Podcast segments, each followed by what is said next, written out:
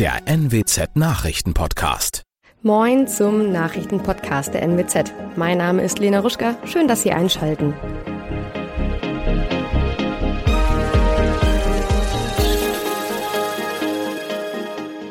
Und das sind unsere regionalen Themen. Person aus brennendem Haus in Ramslow gerettet, Elsfleter Windpark bald doppelt so hoch und VfL-Handballerinnen auf Europakurs.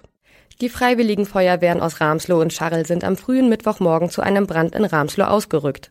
Wie die Polizei berichtet, hatte eine 23-Jährige aus Basel die starke Rauchentwicklung entdeckt und die Rettungskräfte per Notruf alarmiert. Eine Person wurde im Untergeschoss des Wohnhauses gefunden und sofort dem Rettungsdienst übergeben. Nach Polizeiangaben handelt es sich bei der geretteten Person um den alleinigen Bewohner des Hauses, der leicht verletzt mit einem Rettungswagen in ein Krankenhaus gebracht wurde. Die Brandursache ist derzeit noch unbekannt und Gegenstände der weiteren Ermittlungen, heißt es von der Polizei. Der Bebauungsplan für den Windpark Werder in Elsfleth soll aufgehoben werden. Dafür sprach sich der Wirtschaftsausschuss der Stadt Elsfleth in seiner jüngsten Sitzung aus. Der Bebauungsplan ist seit 1999 rechtskräftig und sei einer der ersten Bebauungspläne für Windparks in Deutschland gewesen. Auf der Fläche wurden damals 13 Windkraftanlagen mit einer maximalen Höhe von 100 Metern gebaut. Ziel sei es nun, auf der Fläche sechs bis sieben moderne, rund 200 Meter hohe Windkraftanlagen zu errichten. Bei den Bundesliga-Handballerinnen des VfL Oldenburg herrscht zurzeit große Freude. Die nehmen nämlich in der kommenden Saison am Europapokalwettbewerb European League teil. Durch die Teilnahme am deutschen Pokalfinale am vorhergegangenen Wochenende hatten sich die Oldenburgerinnen sportlich für die European League qualifiziert. Eine Teilnahme bedeutet aber einen erheblichen finanziellen Mehraufwand von etwa 40.000 bis 50.000 Euro. Möglich ist das nun, da der Geschäftsführer bei Sponsoren zusätzliche Gelder einwarb, erklärte der VfL. Das waren unsere Nachrichten aus der Region. Weitere aktuelle News aus dem Nordwesten finden Sie wie immer bei NWZ Online. Aktuelles aus Deutschland und der Welt hören Sie nun von unseren Kollegen aus Berlin. Vielen Dank und schönen guten Morgen. Ich bin Michelle Gradell und das sind heute unsere Themen aus Deutschland und der Welt. Die Mordkommission ermittelt nach Schreckensfahrt in Berlin. Gesundheitsminister Lauterbach reist in die Ukraine und Strafen für Lebensmittelverschwendung in Spanien. Schreckliche Bilder mitten aus Berlin. Schreiende Menschen, Schwerverletzte und Sirenen. Ein Auto ist in der Nähe der Gedächtniskirche auf dem Kudamm in eine Menschenmenge gefahren. Eine Lehrerin aus Hessen starb, ihre Schülerinnen und Schüler mussten das mit ansehen. Mehrere Menschen wurden verletzt und schweben zum Teil auch immer noch in Lebensgefahr. Bundesinnenministerin Nancy Faeser stammt aus Hessen und hat den Betroffenen ihr Mitgefühl ausgedrückt. Na, mir geht's generell schlecht damit, dass ich gehört habe, dass es sich um Schülerinnen und Schüler handelt. Da ist es egal, aus welchem Bundesland sie kommen, auch wenn man natürlich, wenn man aus dem eigenen Bundesland kennt, sag mal, ein bisschen noch näher dran ist. Und das hat mich zutiefst schockiert, aber vor allen Dingen das Alter derjenigen, die da betroffen sind. Erste Informationen zu dem Fahrer des Autos gibt es auch schon. Es war ein junger Mann, der festgenommen und in ein Krankenhaus gebracht wurde. Die Polizeisprecherin Anja Dirschke sagte bei NTV. Wir können Ihnen sagen, dass der Fahrer des Fahrzeuges 29 Jahre alt ist, äh, in Berlin seinen Wohnsitz hat und deutsch-armenischer Staatsangehöriger. Diese Person findet sich in unserer Obhut und wird von der Polizei befragt und wurde auch ähm, ärztlich betreut. Noch am Abend durchsuchte das Spezialeinsatzkommando die Wohnung des Mannes. Es wurden zwar mehrere Schriftstücke und Plakate gefunden, ein richtiges Bekennerschreiben gebe es aber nicht. Die Polizei ermittelt zurzeit auch noch in alle Richtungen und setzt vor allem auf Fotos und Videos von Zeugen, die vor Ort waren. Die Bilder lassen dabei auch Erinnerungen an den Terroranschlag von 2016 hochkommen. Genau dort in der Nähe der Gedächtniskirche war ein Attentäter in einen Weihnachtsmarkt gefahren. Heute geht es für Bundesgesundheitsminister Karl Lauterbach nach Kiew. Die Reise in die Ukraine hat er bei einem Ärzte-Netzwerktreffen der Rheinischen Post angekündigt. Vor Ort will er sich unter anderem mit dem ukrainischen Gesundheitsminister treffen. Dirk Zeitler berichtet aus Berlin. Erste Außenministerin Baerbock, dann Entwicklungsministerin Schulze und Kulturstaatsministerin Roth und nun auch Lauterbach. Die Zahl der Regierungsbesucher aus Deutschland wächst, nur der Kanzler ziert sich noch. Gesundheitsminister Lauterbach will in Kiew herausfinden, wie Menschen, die im Krieg Beine oder Arme verloren hätten, besser mit Prothesen ausgestattet werden könnten. Dem Gesundheitsminister geht es nach eigenen Worten besonders um verletzte Kinder. Die russische Invasion nennt er einen barbarischen Angriffskrieg. Viel Essen wird weggeschmissen, obwohl es noch gut ist. Lebensmittelverschwendung ist überall ein Thema. In Spanien soll es deswegen ein neues Gesetz geben. Bars, Kneipen und Restaurants sollen ihren Gästen immer anbieten, ihr übrig gebliebenes Essen in kostenfreien Behältern mitnehmen zu können. Und Supermärkte sollen Lebensmittel, die bald ablaufen, kennzeichnen und günstiger anbieten. Ansonsten könnte es Strafen zwischen 2000 und 60.000 Euro geben. Das Gesetz soll in den nächsten Tagen im Parlament verabschiedet werden und Ende des Jahres in Kraft treten. Wie ist das eigentlich in anderen Ländern geregelt? Gibt es dort ähnliche Gesetze oder zumindest Pläne? Wir fragen unsere Korrespondenten. Dorothea Finkbeiner berichtet aus Frankreich.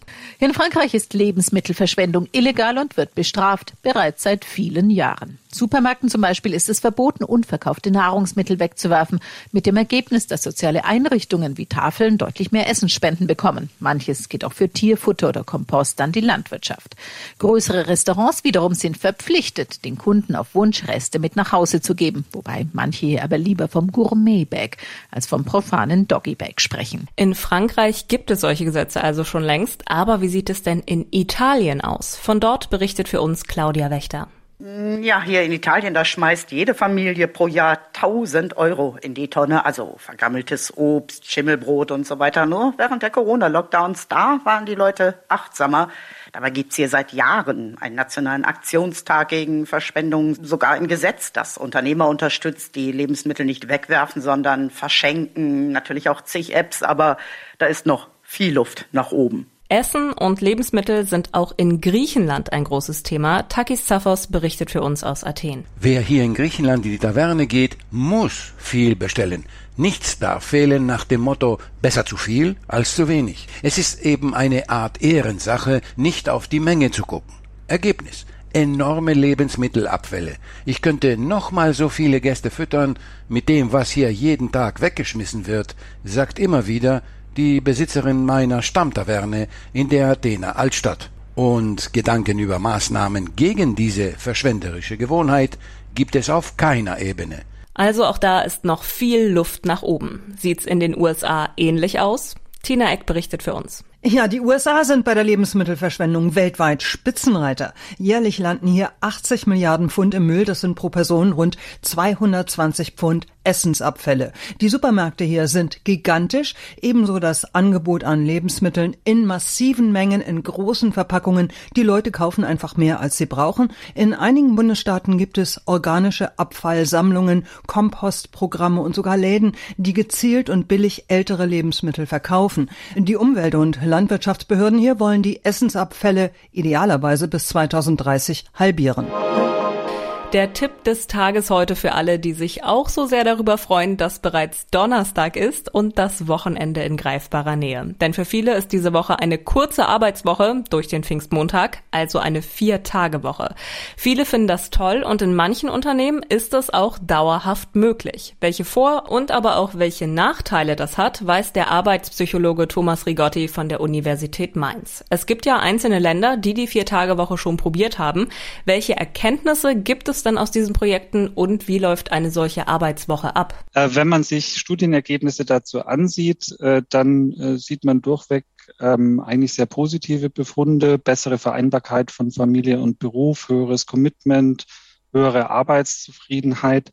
Man muss aber einschränkend äh, sagen, dass das kein Selbstläufer ist. Also das Ganze muss natürlich begleitet sein äh, durch ähm, letztendlich eine bessere Arbeitsorganisation.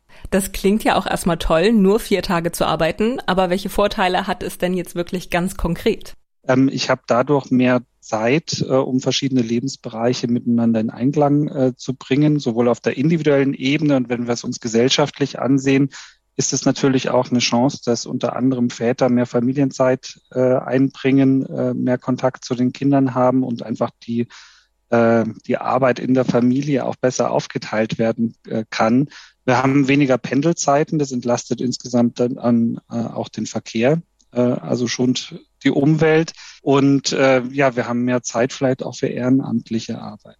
Trotzdem sind ja nicht alle begeistert von der Idee. Welche Nachteile gibt es denn auch? Also wenn wir Dienstleistungsberufe nehmen, in denen die Anwesenheit und der direkte Kontakt zum Kunden relevant ist, dann kommt es natürlich auch sehr darauf an, wie die Lohnnebenkosten sind. stelle ich vier Leute ein, die insgesamt 120 Stunden äh, arbeiten oder drei Leute, die äh, 120 Stunden arbeiten, je nachdem, wie, wie viele Stunden die Woche ähm, gearbeitet wird, kann natürlich einfach einen Unterschied machen aufgrund der Lohn, Lohnnebenkosten. In der Regel wird es teurer sein, eine verkürzte Arbeitszeit zu haben und trotzdem den Service abdecken zu wollen. Wie würde ich es denn schaffen, dass ich dann von den übrigen vier Arbeitstagen nicht noch gestresster bin, wenn ich dann eventuell mehr abarbeiten muss? Ja gut, man muss natürlich sehen, dass es dann nicht zu einer tatsächlichen Erweiterung der Arbeitszeit kommt. Formal 32 Stunden äh, vereinbart sind, aber dann tatsächlich mehr gearbeitet wird. Ähm, und das bedeutet, die Arbeitsorganisation muss entsprechend angepasst äh, werden. Man kann nicht einfach das gleiche Volumen ähm, mit den gleichen Strategien in kürzerer Zeit schaffen, sondern das muss begleitet werden oder entsprechend durch einen Personalaufbau dann ähm, ausgeglichen werden. Erholung kann ja aber auch nicht nur am Wochenende stattfinden, sondern am besten auch im Alltag und vor allem im Feierabend. Warum haben so viele Probleme damit, nach Feierabend abzuschalten? Das Handy liegt noch auf dem Nachttisch, man äh, kann jederzeit die E-Mails beantworten. Man ist in Gedanken bei den Problemen bei der Arbeit man kann schlechter einschlafen und durchschlafen und das sorgt langfristig äh, für ein erhöhtes, erhöhtes Stresslevel und dann eben auch für Folgeerkrankungen. Der Tipp vom Experten ist da, Routinen zu entwickeln und zu ganz bestimmten Zeiten dann auch nicht mehr aufs Handy zu gucken oder E-Mails zu beantworten. Casting-Shows gibt es wie Sand am Meer und an viele Gewinnerinnen und Gewinner kann man sich auch gar nicht mehr erinnern. Auch bei Deutschland sucht den Superstar waren Chartstürmer dabei, die dann schnell wieder vergessen wurden. Aber bei Pietro Lombardi ist das anders. Er feiert heute seinen 30. Geburtstag, ist immer noch bekannt, obwohl sein DSDS-Sieg inzwischen schon elf Jahre her ist. Ronny Thorau berichtet für uns. Ronny, wie hat er das geschafft, trotz DSDS-Sieg berühmt zu bleiben? Ja, zwei Gründe, denke ich. Der eine heißt natürlich Sarah, die er bei DSDS gleich auch noch kennengelernt hat. Sie wurde ja Zweite, er Erster, dann haben sie geheiratet und waren dann jahrelang als Gesangspärchen so in den Charts mäßig erfolgreich, aber in den Boulevardmedien sehr erfolgreich. Und der zweite Punkt, Pietro Lombardi ist einfach zum Reality-Star geworden. Seine Ehe, sein Baby mit Sarah, die Scheidung dann aber auch, neue Liebschaften, alles hat er per TV-Doku oder Social Media mit seinen Fans geteilt. Und er wirkt dabei eigentlich immer ehrlich, authentisch und auch in schwierigen Lebensphasen meist hoch anständig. Das ist, glaube ich, für viele Follower gar nicht mehr so entscheidend, was für neue Musik von Pietro Lombardi kommt. Sie verfolgen einfach sein Leben. Das war's von mir. Ich bin Michelle Gradell und wünsche Ihnen noch einen schönen Tag. Tschüss und bis morgen.